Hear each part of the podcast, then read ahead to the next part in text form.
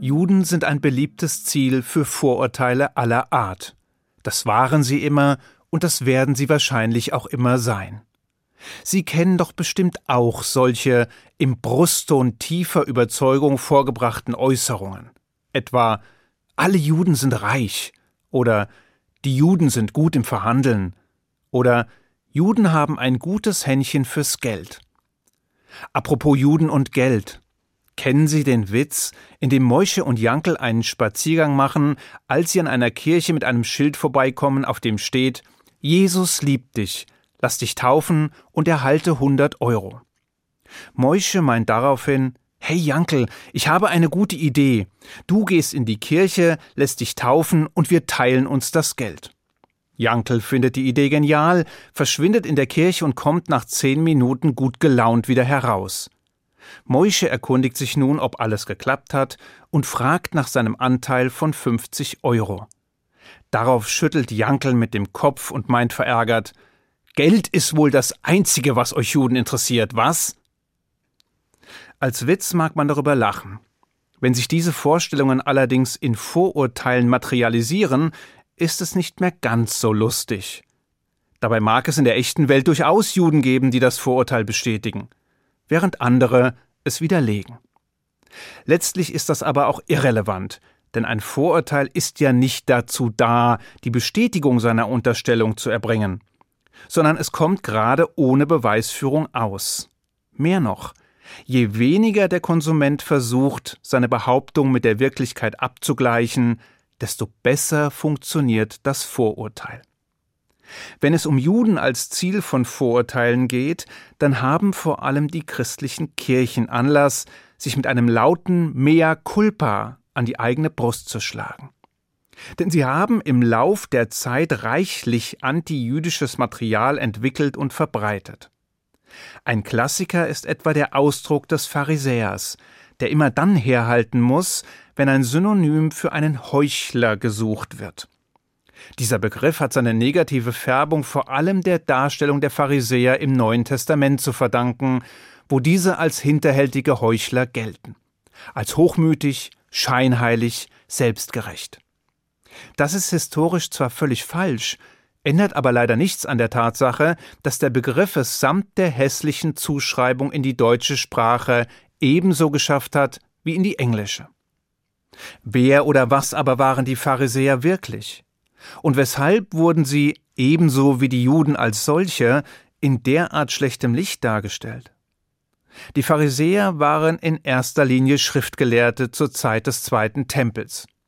Sie grenzten sich vor allem von den Sadduzäern ab, die als Tempelaristokratie im Lauf der Zeit von Geld und Macht korrumpiert wurden.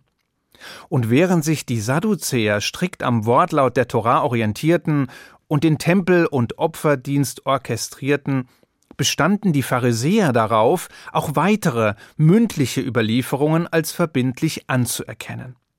Sie interpretierten und diskutierten Gesetz und Lehre fortwährend, und sie waren es schließlich auch, die das jüdische Gesetz nach der Zerstörung des zweiten Tempels am Leben hielten, indem sie es transformierten und weiterentwickelten.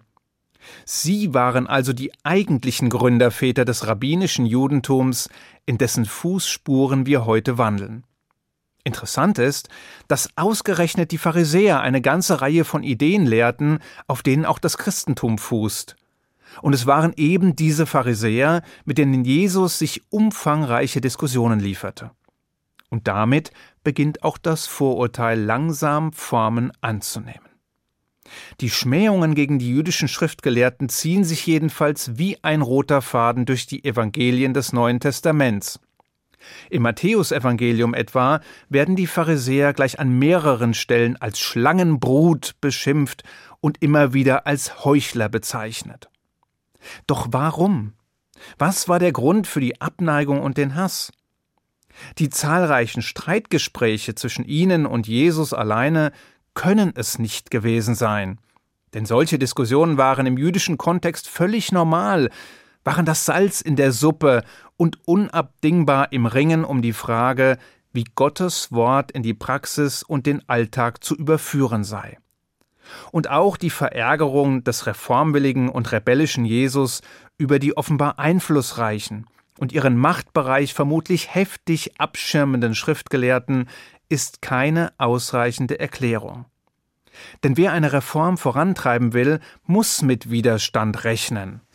Wer gegen das Establishment aufbegehrt, muss unter Umständen mit harten Bandagen kämpfen und auch Rückschläge einstecken.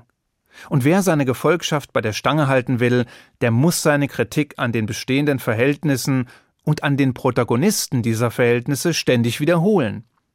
Aber das rechtfertigt den glühenden Hass auf die Pharisäer, der sich in den Evangelien niederschlägt, noch lange nicht. Was den Ausschlag gab, war hingegen Folgendes.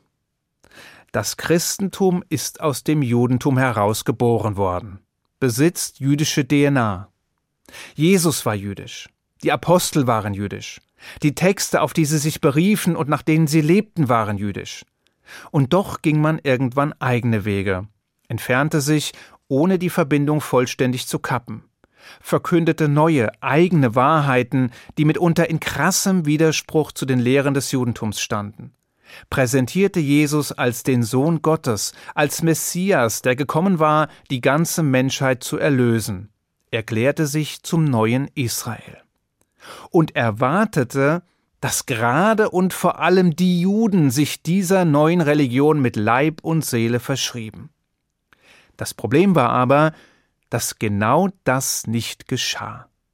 Dass die große Mehrheit der Juden dem neuen Pfad nicht folgen wollte und seine Lehren und Theologien rundheraus ablehnte. Wie aber sollte man die eigene Existenz und die eigenen Lehren rechtfertigen, wenn ausgerechnet die älteren Geschwister sich kopfschüttelnd abwendeten? Wenn sie nicht zu begeisterten Anhängern wurden, sondern stattdessen unbeirrt an der Torah und ihren Lehren festhielten. Wie konnten die Juden nur so blind sein? Wie konnten sie nicht sehen, was die Christen sahen? Ein Weg, das Problem zu lösen, schien darin zu bestehen, den Konflikt zwischen den intellektuellen Sparringspartnern, also Jesus und den Pharisäern, in den Evangelien, die ja erst einige Jahrzehnte nach den eigentlichen Ereignissen verfasst wurden, zu überhöhen und gleichzeitig die zentralen Vertreter des Judentums zu stigmatisieren und zu verleumden. So ließ sich die Minderwertigkeit des Judentums nachvollziehbar begründen. Denn eine Religion, die solch Gelehrte wie die Pharisäer hervorbringt, konnte weder wahr noch erstrebenswert sein. Gleichzeitig galt es, so viel Distanz wie nur möglich zwischen sich und die älteren Geschwister zu bringen. Denn so ließ sich die Nähe zum Judentum als Wiege und Ursprung des Christentums am wirkungsvollsten verleugnen. Und so konnte der vorgeblich kontaminierte Boden entgiftet werden, um darauf den eigenen reinen Wahrheitsanspruch zu gründen. Wie wir aus leidvoller Erfahrung wissen, ging diese Strategie jahrhundertelang auf. Und zwar nicht nur mit Blick auf das Zerrbild, das man zu Unrecht von den Pharisäern zeichnete. Doch trotz aller Beharrlichkeit, mit der die Kirche die antijüdischen Vorurteile entwickelt, verbreitet und beibehalten hat, läutete gerade das letzte Jahrhundert eine Zeit des Wandels ein. Es war Papst Johannes der 23., der endlich mit jenen Standards brach, die so viel Elend und Leid über die Juden in aller Welt gebracht hatten. Dieser historische Kurswechsel hat zwar einerseits den Weg für eine veränderte Sicht auf die Juden freigemacht und ein neues Verhältnis von Christen und Juden ermöglicht, er hat die Vorurteile aber nicht von heute auf morgen entkräften können. Natürlich nicht, denn dazu sind sie zu lange gepflegt worden, und dafür sitzen sie zu tief. Aber der Weg weist immerhin in die richtige Richtung, und noch ist ja nicht aller Tage Abend. Ich wünsche Ihnen einen guten Schabbat. Shabbat Shalom.